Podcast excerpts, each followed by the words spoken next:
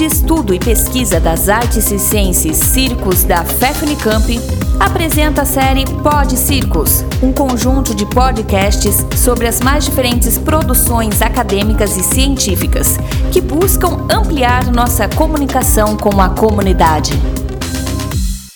Meu nome é Jéssica Montanini, sou graduada em Educação Física pela Unicamp e membro do grupo Circos.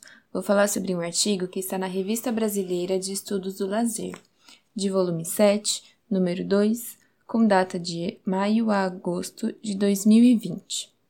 O título do artigo é Encontros Circenses no Brasil: Espaço Público, Arte e Lazer, e foi escrito por mim, por Olivia Ribeiro e Marco Bortoleto.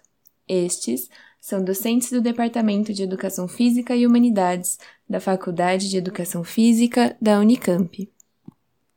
O trabalho foi elaborado a partir de dois projetos de iniciação científica desenvolvidos entre os anos de 2014 e 2016, orientados e co-orientados pelos mesmos docentes. Tais projetos tinham como objetivo conhecer um pouco mais alguns encontros circenses. No Brasil, esses encontros começaram a aparecer na década de 1990, contribuindo para o fomento do uso do espaço público para o lazer, bem como para a troca de conhecimentos e promoção artístico-cultural.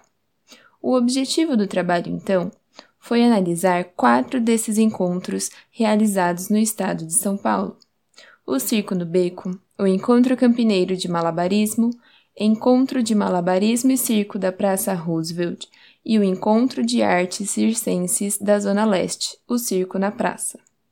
Buscamos descrever como foram idealizados, suas principais características, as atividades circenses praticadas, os motivos para a participação dos praticantes de circo e se existia algum tipo de relação com o poder público local para o seu fomento e manutenção. Foi uma pesquisa qualitativa, com observações diretas nos encontros, aplicação de questionários e realização de entrevistas semi-estruturadas com participantes e organizadores. Esses encontros têm estruturas muito parecidas.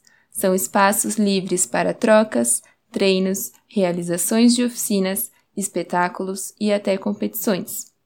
As oficinas e os espetáculos recebem contribuições espontâneas no chapéu o que significa que o público é livre para contribuir com o valor que achar justo, e essa prática possibilita a democratização da arte.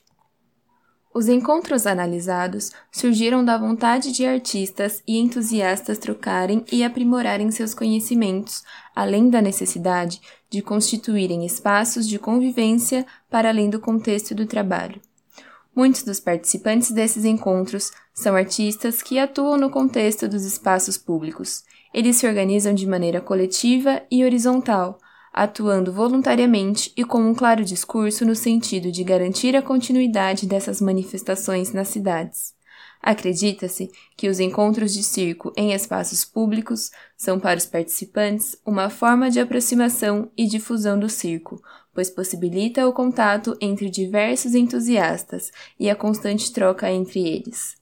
Por intermédio da prática de variadas modalidades circenses nesses encontros, é possível atingir um enriquecimento técnico, artístico, cultural e social. Esses encontros também ampliam as vivências lúdicas e de lazer e possibilitam o fomento da cultura juvenil. A observação dos encontros ainda evidencia o que nos mostra a literatura, que os encontros de circo, ao democratizarem os espaços, democratizam o lazer. Os resultados mostraram que esses encontros são realizados por meio da ação cidadã voluntária, geralmente de modo independente do poder público, com ampla participação popular. Para saber mais, acesse o portal Circonteúdo, o Instagram do Grupo Circos ou o site da Revista Brasileira de Estudos do Lazer. Obrigada!